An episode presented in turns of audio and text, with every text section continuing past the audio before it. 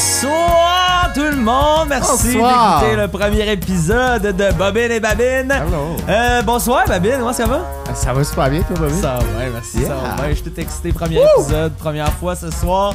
Euh, on se rencontre avec Close Encounters of the Third Kind. À tout de suite.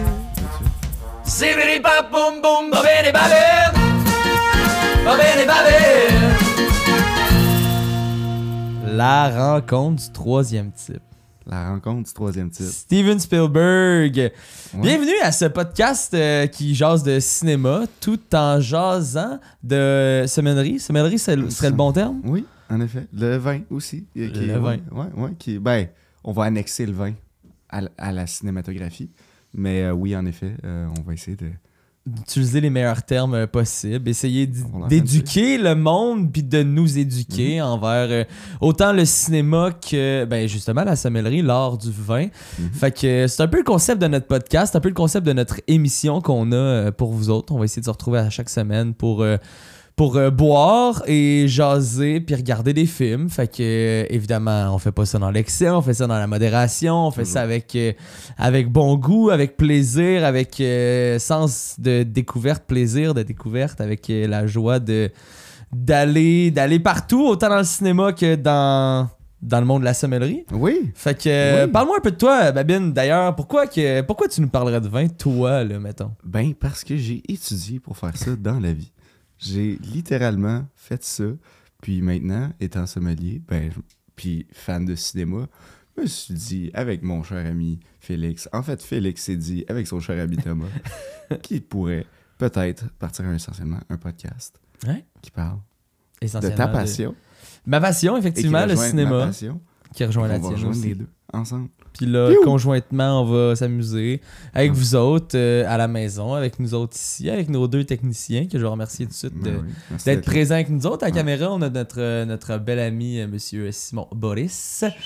Le, le créateur d'ailleurs de la chanson que vous avez entendue au début de ce podcast. euh, euh, voilà. Puis on a également euh, à la technique, à la régie, à la console, notre ami Salut, Zachary. guys. Avec un beau petit micro à part de ça. Comment est-ce qu'il va? Bon. Ça va bien, vous autres? Ça va bien, merci. Ah, Là, on n'a pas donné de voix à Simon, mais écoute, euh, on va finir par bon. l'entendre plus tard. Fait que, euh, écoute, euh, on commence ça tout de suite. La rencontre du troisième type, excuse-moi Mhm. pour tes petites jambes. La rencontre du troisième type de Steven Spielberg 1977. Oui. Qu'est-ce que t'en as pensé vite de même, là? Une petite appréciation, on a écouté ça hier. C'était la première fois. Pour les deux, oui. Pour C'était les la deux. première fois qu'on voyait ça. Et puis, euh, j'ai adoré. Écoute, c'est moi étant, étant un grand fan de jazz, qui est son gros film juste avant, euh, on peut clairement tisser des liens, oui, mais euh, on voit clairement juste, peut-être pas, je dirais pas une amélioration, mais une différence avec ça, et qui va aller chercher des émotions un peu... je sais pas que Spielberg a pas nécessairement fait d'autres fois dans sa carrière ou n'a pas fait de la même manière. Et j'ai adoré ça. Ça a été un film qui a été très surprenant, surtout pour un film qui est sorti en 77.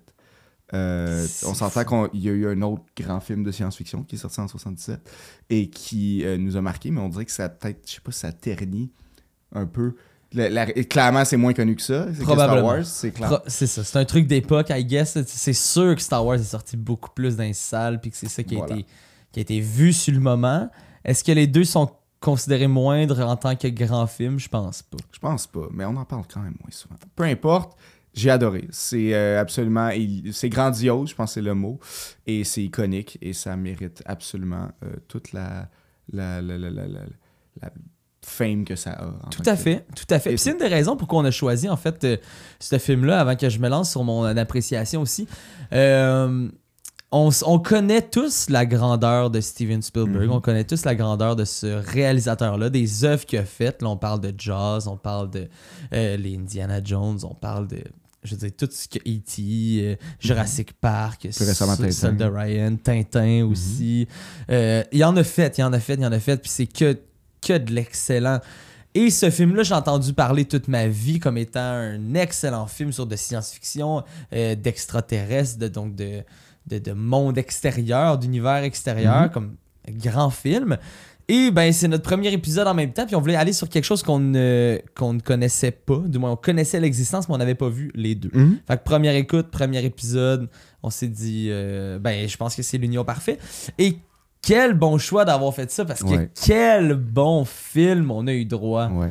Quel Ouais. beau moment. Euh, mon, appréciation, mon appréciation en est là sur le fait que ça te prend pas plus qu'une écoute pour reconnaître premièrement la grandeur de ce film-là, Oui. la force de la réalisation, la force de l'acting de tous les comédiens qui sont là, la force du euh, de la bande sonore de notre grand John Williams, de tout ce qui est présent là-dedans. C'était une excellente raid de montagne russe, de de, de, de, de, de plein de choses auxquelles on ne s'attend, on, on ne s'attend pas, on sait pas où ça va aller. C'est des surprises en surprise en surprise. Excellent film. Euh, puis voilà, je suis prêt à en parler pendant un petit bout. Je pense que toi aussi. Puis Oui. on va euh, tout de suite passer à notre segment. Qu'est-ce qu'on boit? Qu'est-ce qu'on boit? Ben, écoute, j'ai décidé d'aller avec quelque chose qui reflète le côté iconique et grandiose du film parce que c'est clair qu'un un vin qui va essayer de matcher une énergie littéralement d'extraterrestre, Ouais. difficile. Donc je, je me suis dit pourquoi pas quelque chose qui nous fait un peu sentir comme si on boit quelque chose qui est tellement grandiose que c'est plus, plus grand que la, la Terre elle-même. C'est- Wow. Magnifique. Fait que, euh, j'ai voulu aller vers une appellation, donc une appellation de vin euh, qui était grandiose et reconnue et euh, sur, euh, qui a été faite par un vigneron, un producteur qui est euh, aussi reconnu de cette manière-là. Donc je suis allé à Faugère, donc, qui est dans l'Hérault, dans le sud de la Faugère. France. Oui, c'est l'appellation en fait. L'appellation c'est Faugère. Donc dans le sud de la France, on est près de Montpellier. Donc c'est vraiment, vraiment reconnu pour des grands vins, surtout rouges. Donc très haut de gamme, des trucs qu'on va pas retrouver souvent, qu'on va se payer pour fêtes, ce genre de trucs-là. Euh, et aussi, c'est ça, d'une richesse, d'une prestance, c'est vraiment des vins avec beaucoup de caractère. Euh, Nice. Comme ce film a beaucoup de personnalité, je me disais que ça prenait un vin qui, avait- qui en avait énormément aussi. Euh, c'est un, un, un- un genre de vin qui va s'améliorer avec l'âge. Bon, là, on boit ce jeune parce que les vins plus vieux de, de Faugère coûtent une- un, prix. Une fortune. Une fortune. Une fortune, on pas. se le cachera pas. Et, et ce que je trouve cool, c'est bah là, c'est littéralement 40 ans après, euh, donc 2017, euh, 40 ans après le musée. On est sur les raisins qu'il y a dedans, sur du carignan, de la grenache et de la syrah, donc un mélange classique pour euh, ces années-là, parce qu'on s'entend que c'est. euh, je trouvais ça drôle aussi parce que vu que c'est un mélange de raisins classique pour ce genre de vin-là, autant que Close Encounter of the Third Kind est un classique 70, film de 77, qui est aussi l'année de la science-fiction, on s'entend le, le- le boom de la science-fiction boom. grâce à nos amis ici. Euh, donc, euh, c'est ça. Je, pense que, je pense que ça va bien, bien marcher avec un peu tout ça. Puis euh, j'ai hâte d'y goûter. Spécialement aujourd'hui, ça a été ouvert au préalable, étant un vin euh, très haut de gamme euh, qui gagne à s'ouvrir. On voulait le carafer un peu, donc évidemment, ça a été carafé au préalable. Euh, on l'a remis dans la bouteille parce que c'est quand même plus beau comme ça. Mais euh, voilà, ça. si on pouvait avoir euh, les verres, on va se mettre à, à goûter à ça, s'il vous plaît. Hum, Garçon, s'il vous plaît, nous prendrions les verres. Pendant qu'on reçoit tout ça, euh, je trouve ça fascinant. Je m'y connais pas du tout dans le monde de la sommellerie, dans le monde des vins. Euh, je m'y connais dans le monde du cinéma pour parler un peu de moi pendant ce temps-là.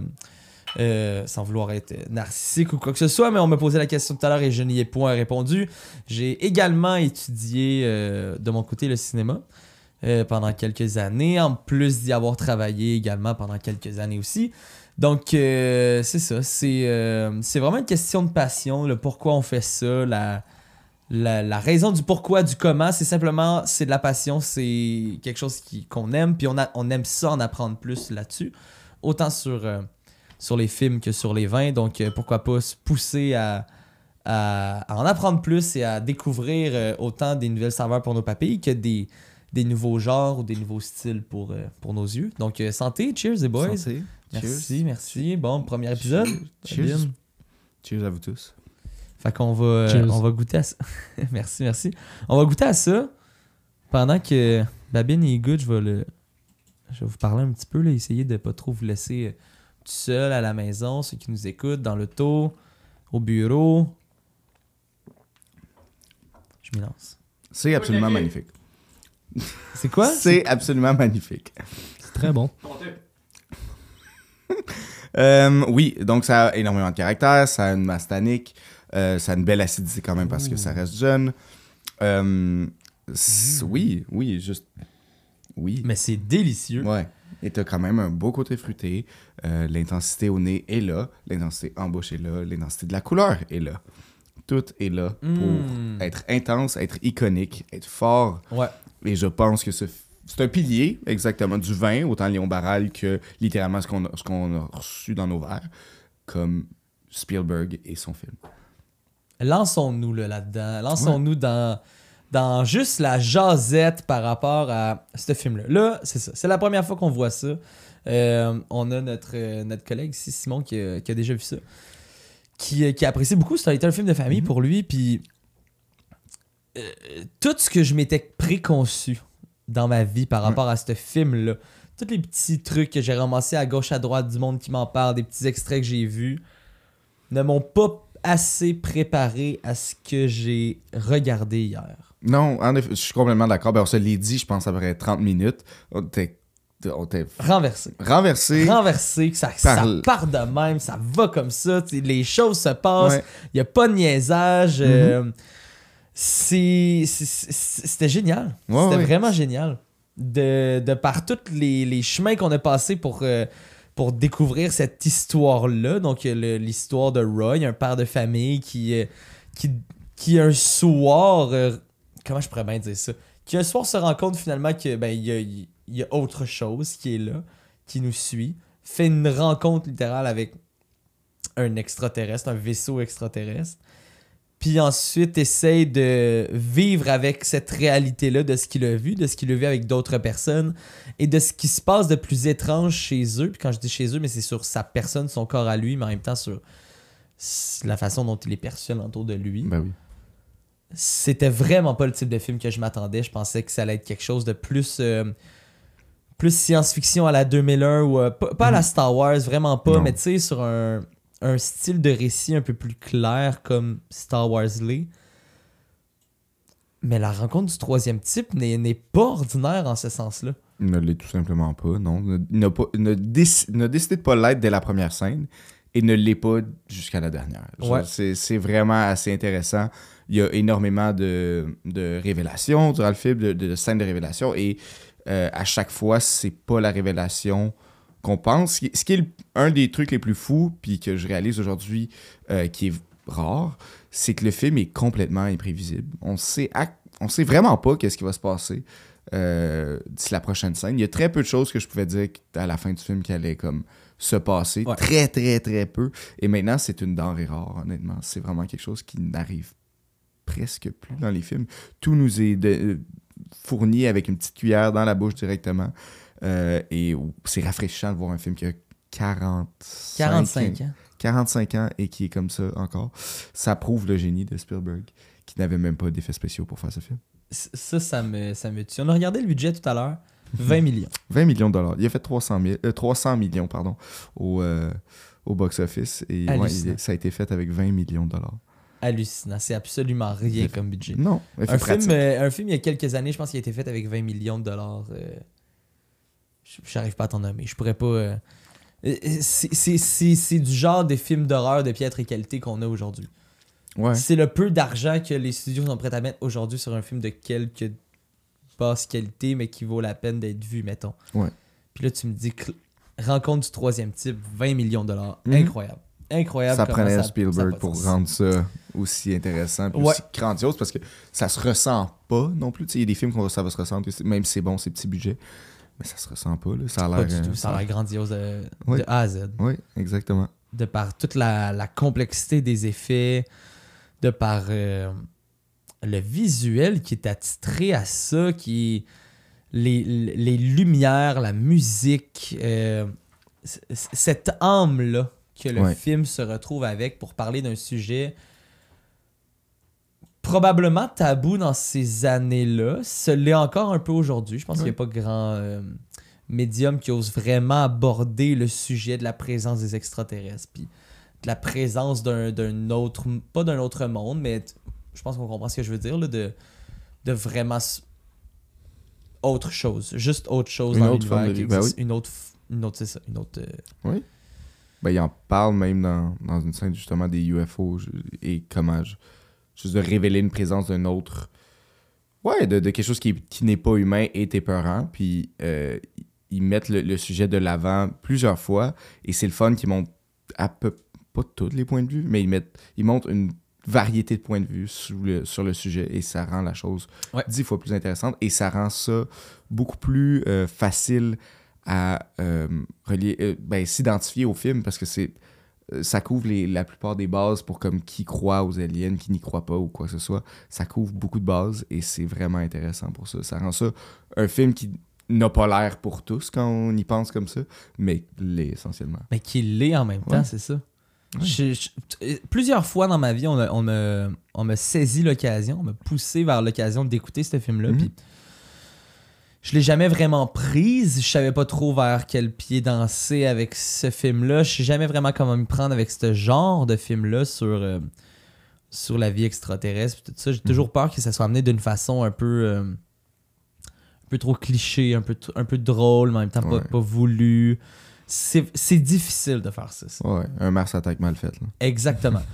Puis, ah, ce film-là a pas peur, justement, de, de se cacher derrière ce qu'il est. Il veut pas essayer de te laisser imaginer quelque chose. Il y a une vision claire derrière ce qu'il veut te présenter. Puis là, je parle de Spielberg puis de son scénario.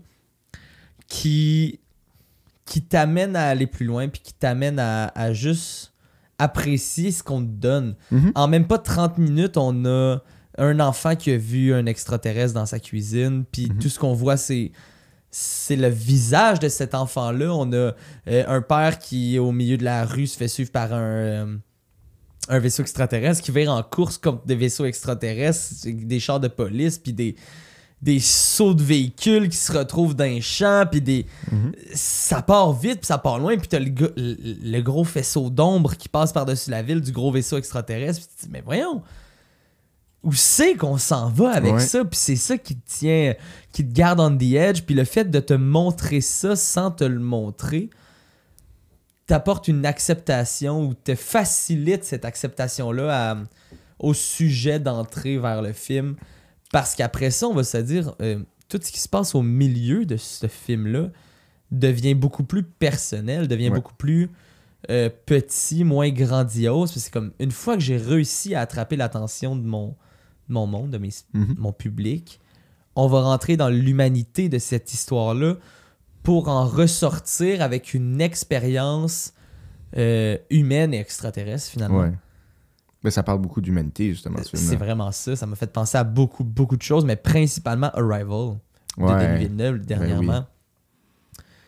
Cette, euh, cet aspect-là de communication envers les différentes races et différentes. euh, je ne vais pas utiliser race, mais différents peuples. Ouais. C'est.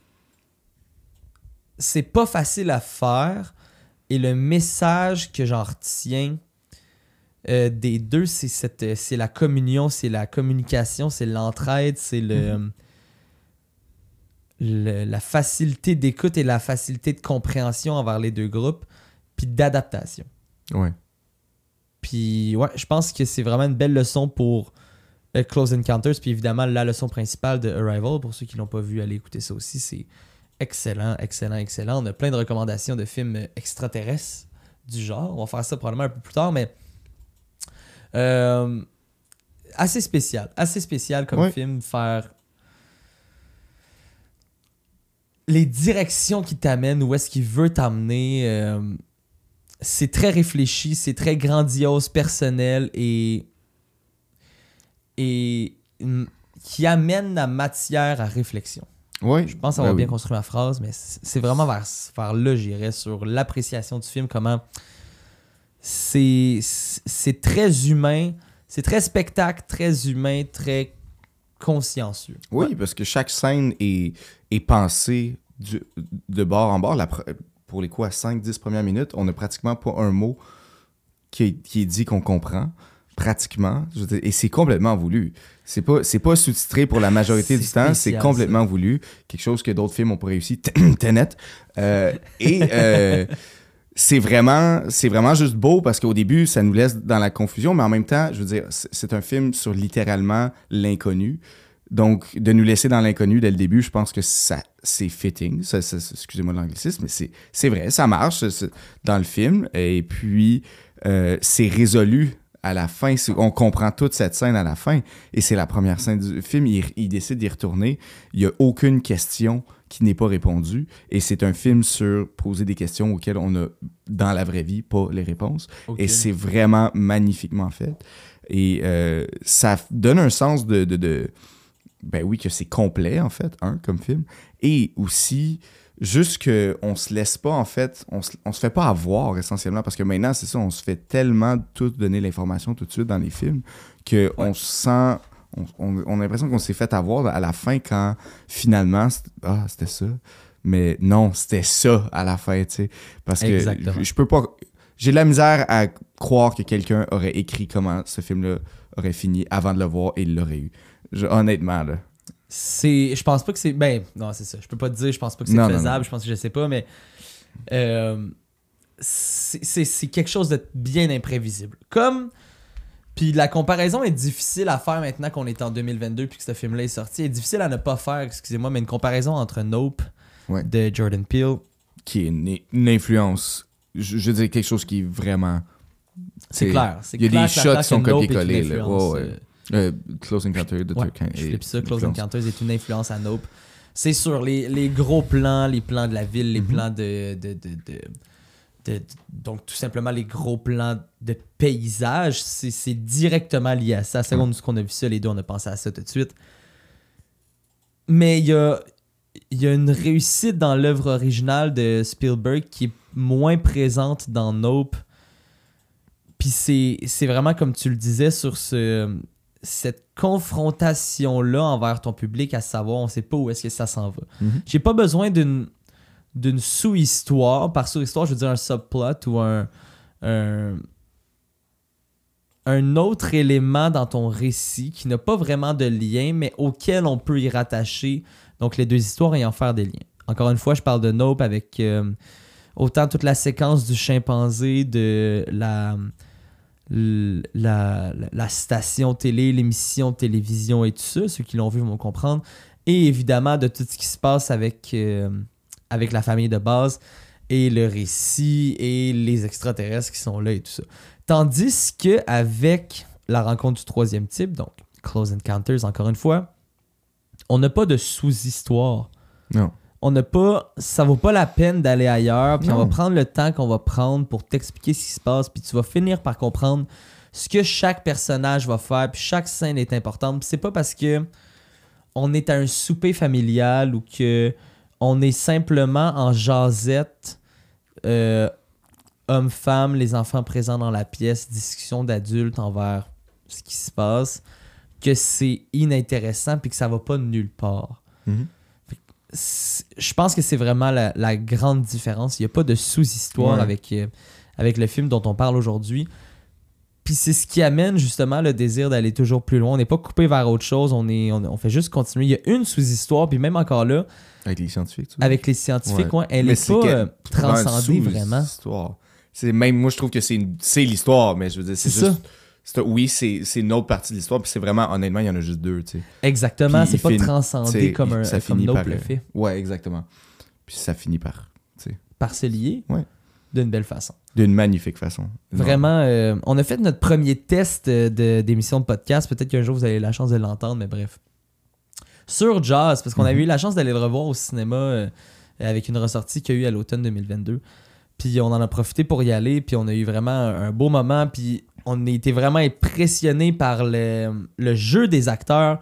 Mhm. Mais là, de voir euh, Richard Dreyfuss. Dreyfuss dans autre chose, mais en même temps d'être dans une dans le même type de, de patin, de, de, de, de souliers, ouais dans un film de Steven Spielberg. Quel acteur incroyable! oh mon dieu c'est- ça a juste pas rapport il s'est sou- soudé dans ma mémoire comme étant un des grands acteurs de sa génération et euh, je crois aussi, tu sais, je veux dire, il a pas fait, il a rien fait d'aussi gros que ces deux trucs-là. Mais ce qui, ce qui est en Pas plus, ce que je sache. Non, pas ce que je cherche non plus. Euh, il a été, ce rôle-là a été offert à plein de gens. Euh, plein de- d'énormes noms avant lui. qui ont tous dit non à cause de l'histoire. Nomme-moi-en donc quelques-uns. Euh, James Caan, euh, il y a eu, euh, si je me trompe pas, Ford, ça l'est fait donner. L'est fait Je pense. Il y a eu Steve McQueen. Ouais, Steve McQueen. Steve McQueen le denied parce qu'il il disait qui savait pas pleurer en caméra. Sur caméra, il était pas capable. Ah, c'est take. Je pourrais de pleurer, je pourrais pas faire le rôle. Jack Nicholson s'est fait offrir Ouais, le rôle aussi. Jack Nicholson. C'est assez incroyable de voir que des gros noms comme ça ont dit non. Et après, de voir un acteur qui venait tout juste de nous impressionner sans mon sens. Moi, je pense que autant que je préfère Jaws parce que c'est plus près de mon enfance, euh, trop d'enfance, euh, euh, a eu. a donné encore plus à ce rôle-là. Parce qu'honnêtement, tu le crois en tant que père de famille, tu le crois en tant que personne, honnêtement, tu le vois en tant que personne parce qu'ils ont tellement pris le temps, mais en même temps, ils n'ont pas pris le temps. Tu crois tout de suite à la famille. Tu sais, juste la première scène que tu vois la famille, tu y crois.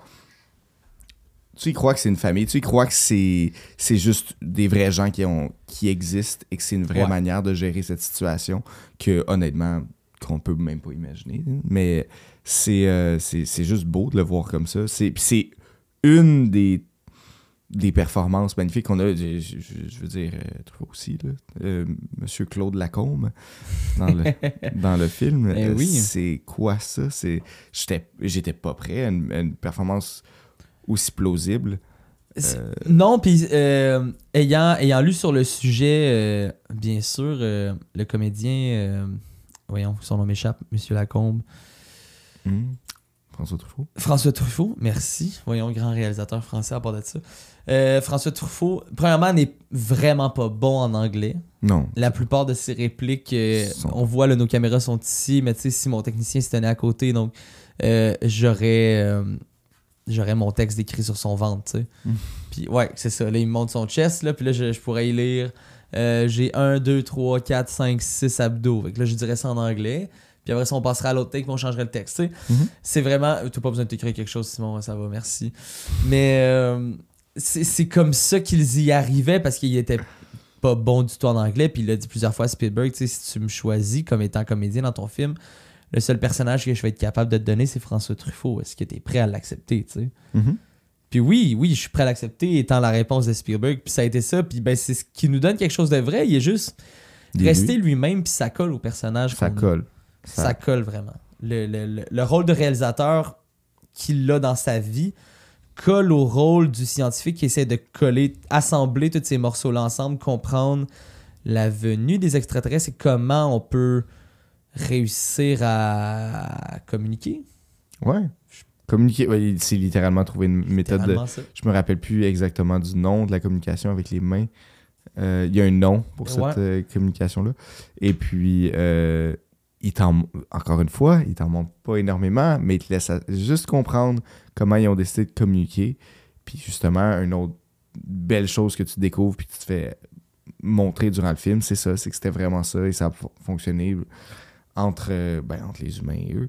Et c'est magnifique de, de voir ça après euh, autant de, de tease pendant Ouais, le film. C'est, c'est, c'est magnifique. C'est vraiment Bien dit.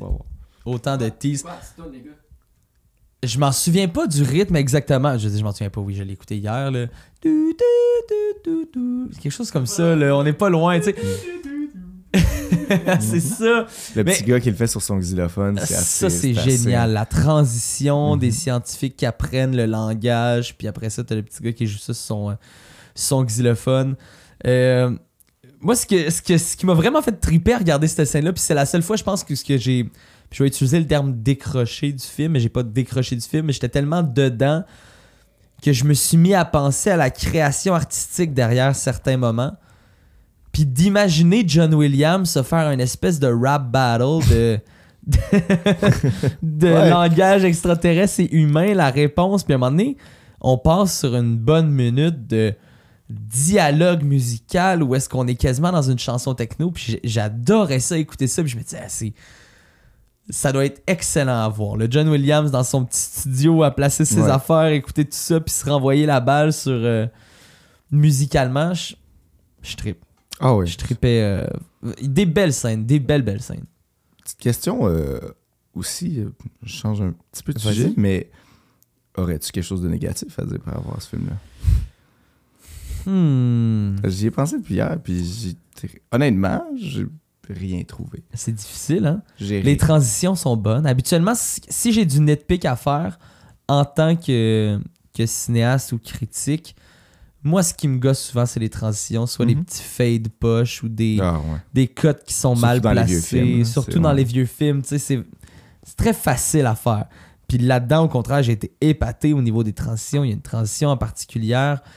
euh, plus au début, où est-ce que le personnage de Roy, donc Richard Dreyfuss, il se fait appeler, puis que là, il part pour la première fois en voiture, puis que là, il s'arrête au milieu des routes. Puis vraiment, on commence un plan noir, puis t'as au coin à gauche deux petites lumières qui apparaissent, puis lentement, la transition se fait parce que le véhicule s'approche, s'approche. Puis on découvre seulement le, dé- le, le- le- le- le devant du véhicule, puis qui tourne un peu vers la gauche, la porte maintenant qu'on découvre, puis il ouvre. Puis après ça, on finit par voir toute le- l'ampleur du décor, puis le reste Mhm. visuellement derrière le char. Puis techniquement parlant, c'est hyper difficile à faire. C'est tellement beau, c'est tellement. C'est magnifique. C'est magnifique. C'est un, un magnifique plan. Puis, euh, tu vois, j'essaie de trouver des nitpicks, j'essaie de trouver des trucs que j'aime pas puis que j'aime moins. Puis je me ramasse à les nommer des trucs que j'aime Ouais, c'est ça. plus que ce que j'aime pas. Fait que non, il y a pas. J'ai pas, quant à moi, de euh, côté négatif. Que Je pense je- que la seule affaire, puis là, c'est parce que je. Tu sais, je, je, brasse le pot, là, comme on dit, je stir the pot, puis j'essaie de trouver des, Vas-y. des morceaux. Ce serait la le personnage de la mère qui a perdu son kid au Ouais. début du film. Qui au milieu du film, pas que j'ai l'impression qu'elle a perdu un peu la raison, mais un peu au point où c'est un peu oublié à se retrouver dans une chambre d'hôtel avec le personnage de Roy à se frencher puis à, à aller vers le- la grosse roche qui est euh, The Devil's euh, Devil's Pit, je pense. Ah, En tout cas, la grosse montagne qu'ils font en patates pilées, puis en dessin, puis en, en pot de fleurs de jardin qu'on pitch par la fenêtre de la maison, puis qu'on Ouais. rentre en dedans. Des scènes euh, incroyables, mais je pense que c'est mon seul petit nitpick. À ce moment-là, quand on, on s'est mis un peu à perdre la tête, puis qu'on était dans la chambre d'hôtel, puis que là, on s'embrasse, puis qu'on s'en va euh, rencontrer les extraterrestres, je me suis dit, elle pense pas trop à son kid en ce moment. Mais pour mais, encore une fois, j'argumenterais que j'excuse beaucoup de ces comportements-là, comme le personnage de Roy, euh, qui vraiment ne pense plus à sa famille, surtout à la fin, on s'entend, euh, n'y pense plus à sa famille et va tout simplement choisir choisir Ch- la- la- ouais. la- l'alien, mais c'est parce qu'on sait pas à quel point il y a une emprise sur eux. On, on le sait pas. Essentiellement, c'est pas quelque Non. chose qui est vraiment discuté dans le film. Et c'est quelque chose que tu peux imaginer, clairement, parce que c'est, ça a été vu, ça a été, on en a parlé. Ben, chosen one. là. Il est l'élu, littéralement, de ça. Là. François Truffaut, ben, euh, Lacombe en parle. Ouais. Pourquoi ils vont tous à ce même endroit qu'ils n'ont jamais été, ils sont attirés, qui se sont fait dire qu'il est dangereux pour leur santé, euh, juste pour trouver des réponses, parce Mm. qu'ils sont appelés là-bas, appelés. Puis là, on réfléchit, puis on sait que le gouvernement a préparé un groupe de personnes élites à aller peut-être avec les, euh, les extraterrestres, puis à, à avoir justement quelqu'un de choisi. C'est comme si le dialogue avait déjà été préparé ou fait entre euh, la l'espèce extraterrestre et l'espèce humaine, à savoir, on s'échange quelqu'un si tu nous redonnes un peu tout le monde qu'on a perdu. Mhm. C'est ce que j'en comprends un peu, là. Puis qu'à travers tout ça, les extraterrestres se sont un peu fait leur propre deal à se dire ouais, mais on va choisir notre personne. Puis de par les événements qu'on a mis en place, le, le gagnant, le, le participant choisi va être appelé à ce moment-là à telle place, telle heure. C'est comme un show télé finalement. Mhm. Ouais, c'est vrai que ça m'a fait penser à ça. Puis ça, c'est- c'était vraiment spécial. Un dénouement auquel je ne m'attendais pas, autant sur. euh, puis là, je m'en vais sur un territoire de spoiler. Désolé à tout le monde. Mais il faut en parler. Sur euh, le retour à la scène d'introduction. Scène d'introduction, puis là, je vais faire une parenthèse et on s'en va, on s'en va, on s'en va. Euh, scène d'introduction qui m'a fait hésiter un peu au départ. Parce que là, on savait pas trop où est-ce qu'on s'en allait quand on regardait ça. On savait pas trop vers quel style de film on s'enlignait pour être dans une scène de désert où on sait pas trop ce qui se passe, du monde qui se crie après en français, en anglais, en espagnol. Puis tout ce que t'entends, c'est Avec des gens qui parlent comme ça. du gros vent tout le temps, du monde qui parle, ça suit pas trop les lèvres, puis t'entends une partie de phrase en français, puis une Ah. partie de traduction en anglais, puis une autre personne qui parle espagnol, puis tu te dis, mais voyons, qui- C'est voulu, je pense, les trois langues. minutes là, qu'on est commencé, puis on Mhm. sait pas trop où est-ce que. On sait pas du tout. On sait pas du tout. Puis après ça, là, euh, ça revient. Le son est pas, pas meilleur encore, mais petit à petit, on se place sur un confort, puis on finit par tout entendre, puis là, ça va bien. Mais au point, je me suis demandé, là, ça va-tu? C'est notre système de son qui, qui fonctionne pas? On devrait-tu recommencer le film? Ça a-tu rapport? Ça a-tu sa place? On a compris que finalement, ça avait sa place. Puis on a, on a fini par apprécier ce choix artistique-là, mais maudit que ça nous a pris de court au départ. Je me suis dit, j'aurais dû le voir au cinéma, j'aurais pas eu ce problème-là, cette conscience-là me poser toutes ces questions-là au début du film. Je suis pas concentré, ça va pas. Ça a bien été. euh, soyez sans crainte. On a fini par se reconcentrer puis euh, à enjoy tout ça, puis à être justement extrêmement surpris à la fin quand on a bien fini par comprendre que tout le monde revient. Puis euh, c'est ça, cette. là, j'ai fermé ma parenthèse. Je reviens vers ma discussion initiale sur la fin du film, mais, mais le. Le retour justement des, je vais dire étrangers, mais du monde qui ont été disparus Ouais. Est une chose. Ensuite, le retour du jeune homme est une autre chose. Tu du petit, petit garçon? Du petit garçon qui avait été kidnappé aussi par, euh, par les extraterrestres qui revoit sa mère à la fin. La fermeture de la porte du vaisseau extraterrestre, l'espèce de danse encore musicale qu'on a à faire, la réouverture des portes. Puis là, de me refaire surprendre encore, pas, pas par. En fait, oui, par un extraterrestre Ouais. qui est après, présent, un animatronique qui est là, puis tu te dis, waouh, c'est vraiment bien fait, c'est beau. Puis après ça, t'as une cinquantaine d'aliens qui sortent du des vaisseau. petits Little Green là, un Little. Green Man classique qui parle à tout le monde, qui flatte tout le monde quasiment. Puis une autre apparition par la suite pour après ça, tout wrap ça, puis partir avec notre, euh, notre ami Roy, fermer ça, aller dans les airs, on se dit bye, puis on n'a pas besoin d'autre chose qu'on termine le film là. tu sais. Ouais. Une grande finale, comme je les aime, qui prend son temps. Mhm. comme le film a su prendre son temps pour qu'en 30 minutes, on ait tellement de choses qui se soient passées pour que la l'heure centrale, donc l'heure vraiment du, euh, du développement du film, soit aussi lente et aussi sur un développement de personnage, en même temps d'avoir une finale qui, puis là je me répète encore, mais qui est lente, puis qui est sur la confirmation de tout ce qui est arrivé, la confirmation que tout le monde est bien, euh, toutes les petites histoires qui nous ont été passées dans tout ça. Il, se passe tellement de choses. Le gouvernement qui essaie de nous cacher des choses dans ce film-là.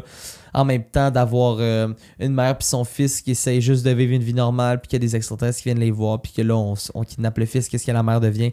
Qu'est-ce que le personnage de Roy devient une fois que il se réveille dans son champ, puis qui est à moitié de la face en.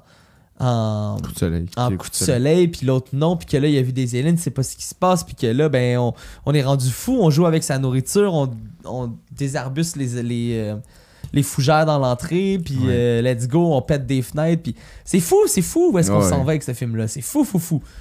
Ouais, ben c'est Mais ça. tout c'est- a son sens. Oui, oui, oui, parce qu'au début, je- il y a eu beaucoup de moments, justement, quand il met de la tête dans sa maison, tout ça, que je croyais que c'était un peu une, descente vers la folie, genre de, de Ouais. notre, de notre personnage principal. Et dans un sens l'est, mais pas vraiment. C'est pas à propos de ça. Le film, c'est pas ce qu'il essaie de démontrer. Et puis, c'est le fun qui nous, euh, comment on dit en anglais, keep guessing, qui nous garde. euh, qui nous, qui nous garde en haleine un peu tout le long parce que s'il y a quelque chose que Spielberg sait faire, c'est monter la tension et la briser. Je veux dire, juste quand ils vont, quand ils décident d'aller rejoindre euh, d'autres gens qui pensent avoir vu l'alien, puis là tu vois la grande lumière, puis t'es prêt finalement, puis là c'est des, t'es, oh mon dieu, puis c'est, un hélicoptère qui dit, qui dit aux gens de rentrer chez eux. C'est vraiment excellent parce que à ce point-ci, il t'en a montré assez pour que tu y crois, Ouais. pour que tu crois que ça aurait, ça honnêtement ça aurait pu l'être. là. je veux dire, je pense qu'il aurait pu le faire, puis j'aurais pas été déçu non plus que ça a été, ça, ça avait été un alien. Puis, euh, puis il va même te dropper une joke comme euh, la, pancarte Stop and Be Friends, qui, est assez iconique. Mais c'est, c'est, juste très bien fait de monter une tension, de la baisser et juste à travers tout ça, te faire comprendre qu'est-ce que tes personnages vivent, même si c'est quelque chose que tu ne peux pas comprendre en tant qu'humain. Ouais. Parce que c'est quelque chose qu'on a. Je, je sais pas, là, je connais pas tout le monde sur cette planète, mais je crois pas que quelqu'un ait vécu comme ça, quelque chose comme ça dans, dans leur vie. Et c'est vraiment, vraiment, vraiment exceptionnel. Parce que justement, comme on disait tantôt, c'est un film qu'autant que c'est à propos des aliens qui parle d'humanité à peu près tout le long. Euh, puis qu'est-ce que c'est, puis c'est- c'est quoi ne ne pas se sentir humain presque? Parce qu'on dirait qu'il n'est pas humain à un certain niveau. Je suis surtout à la fin. Euh, tu sais, juste les yeux, justement, tu parlais hier, quand on a regardé les yeux du personnage. À la fin, c'est fou. Sa couleur La de ré- d'œil est réaction. complètement différente. Ouais, Son visage est illuminé, il est son, changé. son regard est changé, son acceptation. Cette personne-là n'est pas la même Mhm. qu'elle était. Mais même le petit garçon, ce qu'ils ont fait, là, Ouais. Barry, euh, c'est son premier rôle d'ailleurs, et puis euh, trois ans, euh, C'est hallucinant. Si faisait des one take, des deux takes, puis Mhm. euh, c'est dans la boîte, puis that's it, that's all. C'est impressionnant ce qu'ils ont réussi à faire. Et ça prouve quelque chose en tant que réalisateur, puis ça prouve quelque chose en, en tant que film, parce que oui, Spielberg, c'est, clairement déjà que c'était établi avec Jaws, c'est clairement, je veux dire, plus qu'établi avec ça, parce que je veux dire, il s'est montré dans un temps où est-ce que la science-fiction était énorme, euh, que qu'il pouvait être un des maîtres de la science-fiction aussi. Puis euh, E.T. est arrivé cinq ans plus tard. Donc euh, je pense qu'il avait raison. Je pense qu'il a fait sa place, puis euh, Faites sa place. il a écrit dans l'histoire qui est-ce qui était. Je nous amènerais dans, dans une prochaine catégorie, une catégorie qui est... qui a été un peu créée pour ce podcast, une catégorie qui est pas, euh, qui est pas vraiment présente ailleurs. C'est euh, c'est quelque chose que j'aime bien. Quand je discute de films avec tout le monde, euh, puis quand dis tout le monde, c'est des amis, c'est des gens que je connais pas. Quand on se met à parler de films, j'ai j'ai souvent cette question-là avec tout le monde où est-ce que je leur demande c'est quoi ton, euh, plan préféré dans le film que tu as vu? Le plan qui te qui t'allumait, le plan qui, te, qui serait capable pour toi de résumer qu'est-ce que c'est que dans ce cas-ci, la rencontre du troisième type. Puis avant ça, on a préparé un petit, euh, un petit extrait musical qu'on aimerait ça mettre parce que là, on va montrer à tout le monde qu'on est capable de faire des podcasts. Puis nous autres aussi, mettre du son de même pendant qu'on jase, on est capable de faire ça. Fait que là, je vais essayer de faire ça de manière euh, subtile, puis que mon technicien il comprenne ce qui se passe, puis qu'à un moment donné, il finisse par dropper. Aussitôt que je laisse un petit silence, ce petit thème-là musical qu'on a fait, qui va changer au courant des épisodes puis de la saison. Puis ben euh, voilà. Le segment M- M- M- Master Shot. Ouais, monsieur. C'est quoi mon beau euh, Babine, ton euh, Master Shot à toi? Mon Master Shot. Yeah! Euh, mon Master Shot, écoute, c'est quand euh, notre ami Barry, justement l'enfant, sort de la maison. Et puis, un peu comme tu parlais de ta transition avec les deux lumières Ouais. de voiture, c'est tu vois l'enfant en blanc qui court dans la noirceur et tu vois juste qu'il continue à être blanc. Et qui rayonne blanc, là. Il est pas juste. C'est pas juste parce que ça donne que tu le vois. Clairement, ça, ça a été rajouté à l'ordinateur, ça, là. Et puis tu le vois dans la noirceur qui s'éloigne, puis qui est tout content, tu l'entends rire. Et c'est la maison, au- c'est un plan de la maison au loin. Et euh, justement, c'est ça, je pense que ça démontre euh, qu'il a été, si je, je mets ça en parenthèse, mais illuminé par Mhm. les extraterrestres. Je te suis. Et puis, euh, ben, tu sais, il le montre après avec le, le- ce qu'il faut, avec au xylophone, le son, tout ça. Mais, euh, mais tu le comprends déjà qu'on dirait qu'il a, vécu quelque chose que les autres n'ont pas vécu parce qu'il est illuminé par rapport à ça. Et tu le vois courir vers ça parce qu'il est attiré par ça et il ne peut rien faire d'autre. Comme, comme ça nous, pas, ça nous a pas encore été montré autant avec Roy, mais ça va nous l'être montré. Donc, ça nous laisse présager un peu ça. Et je trouve ça incroyable de, de, de montrer ça avec le, le jeune personnage qui ne parle presque pas. Euh, Wow, c'était, c'est juste beau. Et puis le, le plan, évidemment, de la maison euh, est, est juste magnifique au loin. là. Je-. Voilà. Et le tien, mon cher Bobine? Le mien, euh, ça revient au segment où est-ce que je vous parlais tantôt euh, des deux lumières qui s'approchent. On reste dans cette scène-là, mais c'est pas ce plan-là. Mise en contexte, avant de vous parler de mon Master Shot, on a le personnage de Roy qui est, euh, qui est tout seul au milieu de la route, qui s'arrête littéralement au milieu de la route pour regarder une carte pour essayer de comprendre qu'est-ce qui se passe. Il y a un véhicule qui arrive en arrière de lui, qui flash ses lumières et il dit Ah, il passe à côté de moi, il a pas de stress. Puis là, il passe à côté, puis le gars il dit Arrête-toi pas au milieu de la rue, imbécile. Puis il continue. Je paraphrase, on écoutait le film en anglais, c'est pas ça qu'il dit. Euh, puis quelques minutes plus tard, et là mon, mon plan préféré s'en vient. Puis c'est le plan, je pense, où est-ce que de vive voix, je l'ai fait savoir que j'ai vraiment trippé. c'est- J'ai lâché un Oh! Oh! Puis ça, quand je lâche cette espèce de deux petits sons-là, c'est que ce que je vois puis ce que je ressens en ce moment est quelque chose d'un peu spécial. Puis euh, c'est le personnage de Roy qui s'arrête au milieu de la rue, se met, se met son ch- char sur drive. La caméra est placée à peu près comme on est en ce moment. là. Face comme ça, Roy est côté conducteur. Il regarde sa carte. Puis là, on voit dans le pare-brise en arrière deux lumières jaunes de char qui attendent.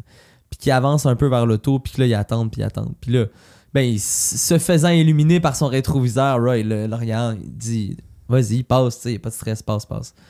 Puis tout ce qu'on voit en arrière, puis là, on reste dans le même plan. Puis c'est ça que j'aime vraiment beaucoup. C'est que les lumières se mettent à lever, puis là, on a des lumières rouges, bleues, blanches Mhm. qui se lèvent, puis qui tournent, puis on a une espèce de, de vaisseau extraterrestre qui passe par-dessus le char, puis tu le sens qui crée une espèce d'ombre par-dessus le véhicule. Puis d'un coup, il y a une grosse lumière qui s'empare du véhicule, puis après ça, on s'en va dans d'autres plans où est-ce qu'on se fait quasiment léviter, puis qu'il y a plein d'affaires qui se passent, mais ce plan-là, cet aspect réel-là, cet aspect du quotidien que tout le monde connaît, puis qui, qui, qui, est, euh, qui est vraiment placé dans un, un- un- un- une, une sphère de réalité. T'as un char en arrière, t'as la lumière qui t'aide d'en face. Ton réflexe en tant qu'humain, c'est de le laisser passer. Fine. Tout ça, tu y crois. Jusqu'à ce que la lumière, au lieu de se contourner le véhicule ou qu'elle avance, ben, elle fait juste monter dans les airs. Ce sentiment-là de te dire Oh mon Dieu, c'est un mensonge ce que je viens de voir. Le- tout ce que je m'étais créé comme idée Mhm. mentale n'est pas vrai. Et je suis devant complètement autre chose et quelque chose que je ne connais pas. Ça, ça m'attire. Puis ça, ça a été pour moi mon, mon shot préféré en même temps de tout l'as- le, le, le travail technique incro- incroyable sur les effets spéciaux à la fin. Ouais.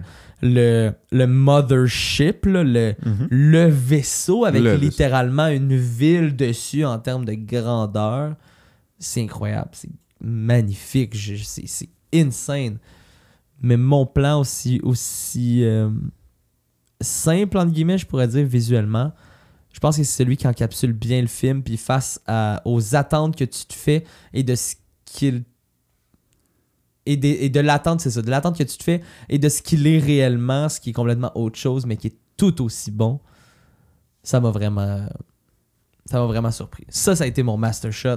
Puis je serais prêt à, Mon Dieu, je vais finir par parler comme il faut. Et je serais prêt prêt à clore. Voyons, Félix. On va y arriver. Le vin commence à se faire sentir. Ouais, monsieur. Euh, on va passer, on va passer à notre catégorie. On va passer euh, vers des fun facts. On va se promener un peu, discuter de, de c'est ça. Qu'est-ce qui, qu'est-ce qui est, euh, qu'est-ce que le film a de plus? Qu'est-ce qui est alentour euh, de là? C'est quoi la chair derrière tout Mhm. ce produit-là? Qu'est-ce qui fait que ce qu'il est?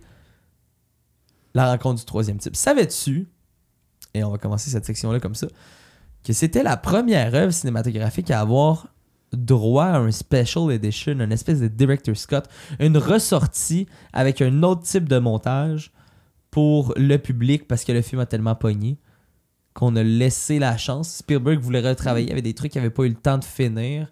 Donc une fois qu'on a réussi à refaire le budget et plus encore, on a réussi, on a permis au réalisateur de retoucher à son œuvre, de faire ce qu'il avait voulu faire à la base pour se refaire un peu plus la palette en tant que studio et pour dire bon, on t'a laissé vraiment faire ce que tu voulais faire au réalisateur. Parce qu'il était pas satisfait de la version qui a été release au cinéma. Pas Il- qu'il était il- pas satisfait parce que des années plus tard, ça a été, euh, il aurait dit que finalement, ce qu'il a ajouté ou ce qu'il a changé, pas qu'elle savait pas sa place, mais que l'œuvre était aussi bonne avec ou sans. Ouais. Fait qu'au final, non, mais en même temps, oui. Ouais. Fait que, ouais, j'ai été surpris de savoir ça. Moi, j'ai- j'aime bien ça apprendre sur les, euh, les éditions spéciales, savoir le- le- la vision derrière l'œuvre principale sans le côté commercial, sans le côté production, sans le côté euh, oui, mais le public veut, sans vraiment savoir en se posant cette question-là. Qu'est-ce que le public veut vraiment, mais plus ce que nous, en tant que producteurs et en tant que money grabber, on veut. Ouais. C'est euh, c'est ça. C'est les petites victoires que j'aime ça. J'aime ça savoir que tiens, cette première place-là, cette première victoire-là pour, euh, pour les réals et pour permettre la, la visibilité de leurs œuvres une fois que le budget a été réussi, et plus encore, encore une fois, euh, cette chance-là qu'il a eu Ouais, d'avoir été le oui. premier à avoir cette mon édition spéciale-là. En même peu. temps, si tu donnes cette chance-là à quelqu'un, je pense que c'est la bonne personne à qui donner ça. Ouais. Tu savais que notre cher ami, justement, je me honnêtement, je m'excuse, son, son nom m'échappe, mais justement, le petit garçon qui joue Barry. Euh, le- oui, en fait, c'était son premier rôle, ce qui est pas surprenant à 3 ans. Mais euh, vu que c'est son premier rôle et c'est un enfant de 3 ans, ce qu'il avait, ce qu'il a fait pour ses réactions, tout ça, c'est que littéralement, il allait prendre, euh, par exemple, quand il voulait qu'il soit étonné, ben, il a pris un hors caméra, il a déballé un cadeau devant lui qui lui avait dit qu'il était au préalable pour lui. Et d'avoir la. Justement, une, une fois dans le film, il dit Toys, Toys, il parle de jouets. Et c'est littéralement parce que s- il a déballé des jouets devant lui. Et Wow. ils l'ont gardé dans le film euh, jusqu'à la fin. Euh, plusieurs, quand il a eu peur, quand il découvre les, les aliens, tout ça, quand il se fait enlever, euh, qu'il y avait des, des clowns cachés, tout ça. Et puis, bon, puis à la fin, quand il finit par rire, ben, c'est parce que justement, c'était un gorille, si je me trompe pas aussi, qui avait caché. C'était. C'était. Un homme dans un costume de gorille, Ouais, c'est puis ça? il connaissait l'homme, c'était comme euh, la personne du make-up, si je, me, je, je ne me trompe pas. Et puis, vu qu'il connaissait, il s'est mis à rire, puis euh, il dit, Ah, et ça a créé exactement l'émotion, qui, la train d'émotion, en fait, parce que on s'entend, c'est en continu, là, c'est Ouais. c'est pas sur. Il y, a, il y a certains trucs que c'était sur le même plan, il a dû créer plusieurs émotions et il a dû conduire des émotions dans un enfant, euh, ça sonne étrange, euh, euh, de 3 ans qui, qui n'a jamais fait ça et que Ouais. tu- à qui tu peux pas demander tant que ça non plus, on s'entend. Et c'est impressionnant parce que beaucoup de réalisateurs, je- crois, auraient choisi des enfants plus vieux pour faire ça. Ouais. Euh, avec raison, mais là, il aurait fallu leur donner une- littéralement une voix qui puisse parler. Et ça aurait changé la donne parce que là, ça a vraiment fait quelque chose de magnifique. C'est vraiment beau. Aussi, Vraiment. Aussi euh, la, la jeune fille, encore une fois, je- son nom m'échappe, mais la, la jeune fille, la fille de, de Roy, justement, dans, dans, dans la famille, dans la scène des, des, des patates pilées, que- qui dit euh, qu'elle a une mouche morte dans ses patates pilées et qu'ils l'ont gardée. C'est quelque chose que j'ai manqué dans le film. Je suis allé voir la vidéo tantôt. C'est vrai qu'elle dit ça. C'est vrai qu'ils l'ont gardée. Et c'est vrai Oh, nice. qu'il y avait littéralement une mouche morte dans ses patates pilées. Tu l'entends qu'elle dit, Ouais, je l'ai tu- pas remarqué pendant Tu le film. l'entends pendant le film. pas été voir Ils l'ont gardé parce que ça a fait rire tout le monde, surtout hors caméra. C'est Euh, sûr. Ça a fait rire tout le monde. Donc, ils l'ont gardé dans, dans le film. C'est exceptionnel. Et c'est quelque chose qui est presque un, un Easter egg, un peu, parce que justement, on l'entend pas. Moi, je l'ai pas entendu. Nice. Voilà. Wow. J'en ai noté quelques-uns aussi. euh, de mon côté, dans mon petit calepin de notes, dans ce petit calepin, tu vois, j'ai euh, un, truc, un truc fascinant quant à moi sur euh, tout le montage final, sur toute la comment un film est créé.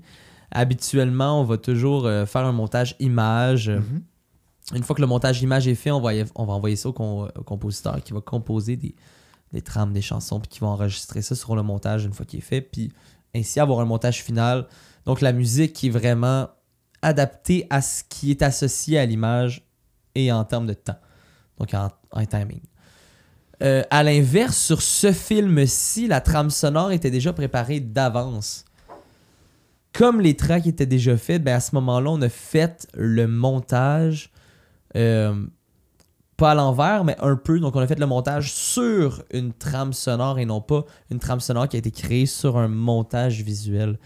Et ça, ce que ça apporte, c'est une espèce de rythme, une espèce de. de. de. de. de. de, de- de façon de raconter un récit très. euh, li- pas lyrical, mais Ouais. musical, tu sais, Ouais. qui, qui a vraiment un rythme, puis qui suit des règles de musique pour te raconter ce qui se passe, puis visuellement t'amener vers quelque chose, puis c'est quelque chose de spécial, puis ça se ressent, puis c'est ce qui vient donner un peu justement une âme à ce film-là, puis un type euh, un peu spécial à ça. Euh, je trouvais ça fascinant, ce, montage-là inversé pour un film grandiose comme ça, c'est quand même C'est impressionnant. Impressionnant. Merci. Bien dit. Puis, euh, on a beaucoup parlé pendant, pendant le podcast de euh, la scène finale, puis comment on prenait le temps de nous donner les informations petit à petit, puis de nous laisser, de nous laisser digérer ce qu'on voit. Et Steven Spielberg a dit en entrevue que ça l'a été le 35 minutes visuel. En fait, ce montant-là, ce 35 minutes-là d'assemblage de film a été le truc le plus difficile à faire dans sa vie. Wow. S'il y a une chose qui a été le plus difficile à faire dans toute ma carrière et dans toute ma vie, c'est d'assembler ce dernier 35 minutes-là de film. Par où tu commences Par où Tu touches à quoi? Tu... tu montes quoi en premier, tu te prépares à quoi, quel genre de rythme tu y donnes? Tu veux y donner le- un rythme lent, mais tu veux que le reveal se fasse clair. Tu veux. Puis il y en a plus qu'un à faire en plus. Exactement. Dans les 35 dernières minutes? Exactement. Mon Dieu, qu'il y en a plus qu'un. Tu lis des statements comme ça, tu lis des affirmations comme ça que les gens ont fait dans leur vie. Tu te dis, ah, ben, tu sais, c'est pas. Ça doit pas être si pire. Après ça, tu te mets à réfléchir à ça, puis tu te mets à te dire. euh, Ah non, ça doit pas être facile. ça doit pas être facile. D'avoir ce chapeau-là, puis de te dire, ben, j'ai pas le choix, c'est moi qui dois prendre la décision ici là-dessus, puis c'est. Je vais couper ce pain-là comme ça, puis ça va être ça, puis tout le monde va l'accepter comme ça. Ça doit pas être facile, mais.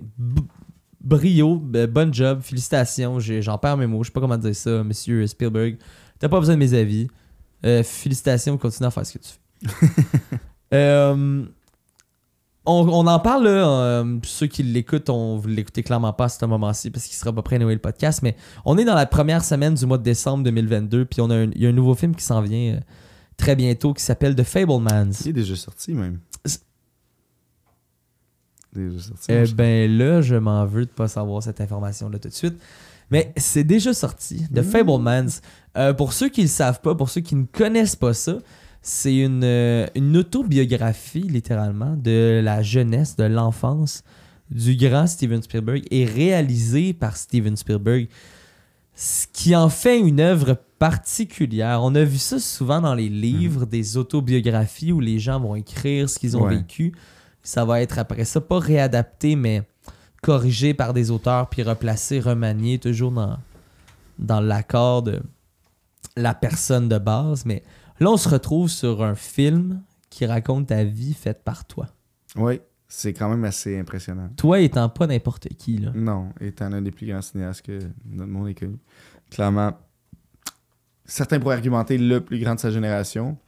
Après, c'est, je crois que c'est, c'est de l'art, là. Fait que c'est, complètement. ça reste subjectif. C'est ça, c'est subjectif, mais c'est indéniable quand même de qu'est-ce qu'il a fait. Et puis, ça nous rend excités, honnêtement, face à ça. Parce Vraiment. que, je veux dire, il y a tellement de gros trucs qu'il a fait, il y a tellement de gros films qu'il a fait, il a tellement eu sa main sur des, des, des- des trucs que personne n'a eu de la chance. Euh, ou personne a. Ouais, personne n'a réussi à faire ce qu'il a fait. Non. Tu sais, euh, quand tu as fait la liste de Schindler puis Jurassic Park dans la même année, mhm. Dans la même année. dans la même année. C'est même pas genre j'ai fait ces deux films-là dans ma vie, c'est pas ça, c'est j'ai fait ces deux films-là dans la même année. Ce silence-là veut dire beaucoup. Ouais, c'est. Ouais, Ce ouais. silence-là veut dire vraiment beaucoup. Il parle très fort. Euh, Fablemans, allez voir ça. Il y a Seth Rogen là-dedans, il y a Michelle Williams là-dedans, il y a Paul Dano là-dedans. Paul Dano est là-dedans. Ah oui. Paul Dano est là-dedans. Ok. C'est. euh, ça a l'air vraiment génial. Je l'ai pas vu. Je, je le vends parce que ça doit être. Ça doit être vu. Ça doit être, euh, je pense, euh, vu en salle. Ça doit être apprécié par le plus de personnes possible. Comme Mhm. tous les autres films de sa filmographie. Parce que quand on parle de grands, puis qu'on dit que ce sont des grands films, c'est pas. euh, on mange pas nos mots avec ça. C'est la vérité. Steven Spielberg, c'est un grand dans ce métier-là. Ouais, il s'est trompé très, peu très de bons. fois. Peu de fois. Ça arrive à tout le monde de se tromper. Mais, Mais oui, mais peu de fois. peu de fois. C'est euh, c'est- oui et puis ça c'est clairement un des films qui montre que ben je veux dire qu'il s'est établi très très rapidement comme étant un grand cinéaste comme plusieurs ont fait après ou même avant lui et euh, et, et oui je, je, je, je dis oui à, parce que honnêtement je trouverais peut-être ça prétentieux d'un gars plus jeune et qui a pas la grandeur de ce de ce Ouais. réalisateur-là. J'aurais trouvé ça prétentieux d'un, je sais pas, d'un. Peut-être pas Tarantino. Tarantino est assez vieux pour ça. Mais. euh, mais de- venant de lui, je veux dire, je- qui d'autre pourrait le faire, on dirait? Je veux dire, je, je, je, je ferais pas confiance Non. à grand monde pour faire ça. Parce que justement. c'est- Over my dead body, puis tant qu'à ça, je vais le faire. Comme ça, personne d'autre va le faire. Ouais, c'est ça. C'est. Oui, c'est ça. C'est mieux comme ça. Ah oui, c'est beaucoup mieux comme ça. C'est vraiment mieux comme ça. Je, je voulais prendre le temps de revenir un peu, euh, avant de quitter tout ça, sur, euh, sur cette magnifique bouteille. Parce que pour vrai, euh, ça colle vraiment bien à ce qu'on a regardé. Oui. Ça colle vraiment bien à Et ça. Je mieux sais pas pour vous, euh, les boys. Et vous en avez pas eu une deuxième fois? Je peux vous laisser la bouteille si jamais vous voulez vous resservir. Prenez le temps. Qu'est-ce qu'on peut manger avec ça? Oui, pour les gens qui veulent manger. Bon, euh, c'est clair que c'est pas euh, idéal pour, euh, pour nous ici. Mais euh, beaucoup de gens pourraient aimer une pièce de viande là-dessus, généralement de l'agneau, des trucs braisés, Noël, pensez à Noël. Faugère en général devrait être une appellation qui est bien vue pour apporter à Noël. Évidemment, ça va plaire à vos mononcles qui aiment le gros vin rouge qui tâche, mais ça va plaire à vos matantes qui aiment les petits vins fruités. Mm. Peut-être pas les gens qui aiment juste le blanc, c'est pas ça qui va vous faire changer d'avis. Mais quand même, euh, bon, c'est clair que ça, c'est Léon Barral, c'est clairement une, une bouteille qui a, qui a plus, qui a un, un- un prestige un petit peu plus reconnu que juste Faugère. Euh, mais honnêtement, ça vaut toute la. Oui, le, le côté grandiose. Si vous avez la chance en plus d'en avoir qui, qui est un peu plus vieilli, évidemment, c'est ça. Euh, mais c'est ça, c'est un côté iconique, c'est un côté juste magnifique. Euh, ben, côté magnifique, c'est juste magnifique, mais je veux dire, le, le- le- fruit reste là, fait que donc on a quand même la fraîcheur de la jeunesse, mais on a aussi une profondeur et une, une amplitude en bouche que peu de choses vont nous apporter. Bon, ça, ça- ça vient avec un prix, mais c'est toujours aussi magnifique, honnêtement. Vraiment. Vraiment. C'est, euh, si jamais ça vous dit d'écouter euh, ou de réécouter euh, Rencontre du troisième type, je vous conseille effectivement donc euh, les Fougères. Faugères, excusez-moi, domaine Léon Barral. Nous autres, c'était une bouteille 2017. Si vous êtes capable de mettre la main sur du plus vieux, c'est clair. Allez-y. Euh, L'argent va devoir y être au rendez-vous, mais oui. c'est personnel à vous. Oui, c'est, ça, ça vous appartient. Mais même juste Faugère, honnêtement, si vous êtes capable de mettre la main sur des, des vins de l'Hérault, des vins près de Montpellier, de, de- du Roussillon, euh, pour être un petit peu plus... euh, ben, non, mais en fait, c'est même plus reconnu que l'Hérault ou que... euh, ben, peut-être pas que Montpellier, mais je veux dire, le Languedoc-Roussillon est une grande région. Languedoc fait des. Enfin, selon moi. Euh, le Roussillon va avoir beaucoup de vins de ce type. Et euh, je crois que c'est magnifique pour aller avec ça, mais bon, j'avais besoin de quelque chose. On avait besoin de quelque chose qui fait ça, ou qui fait ça, en fait, devrais-je dire. euh, comme Qui la- monte le vers le ciel, qui non, monte qui, en ben, qui fait la shape de la montagne. euh, Ah, je te suis, qui, Tu qui prend vraiment la shape effectivement du Devil's Pit. ouais, voilà. Mais c'est pas plat au top, par exemple. C'est ça l'affaire, c'est que ça continue à monter. C'est magnifique. On peut manger ça, on peut boire ça avec un paquet de trucs, mais surtout avec Close Encounter of the Third Kind. Vraiment. Merci pour ces bons mots finaux. Sur, euh, sur ce, on va, euh, on va terminer le premier épisode comme ça. Merci à tous d'être euh, d'être venus avec nous autres. Euh, D'avoir été présent avec nous pour ce, ce premier épisode, cette première euh, série de plusieurs. Euh, on va se revoir avec, euh, avec d'autres Oui. belles surprises, d'autres Oui. bonnes bouteilles également à boire. Bon film. Voir d'autres films. Oui. euh, on s'en va dans plein d'affaires. On a commencé tout ça. Fait que merci, de nous avoir beaucoup. suivis. Puis euh, on se À la revoit prochaine. bientôt. Merci. N'hésitez pas à nous suivre sur Patreon, sur YouTube, partout, Spotify. Là, on va essayer d'être euh, au plus de place possible.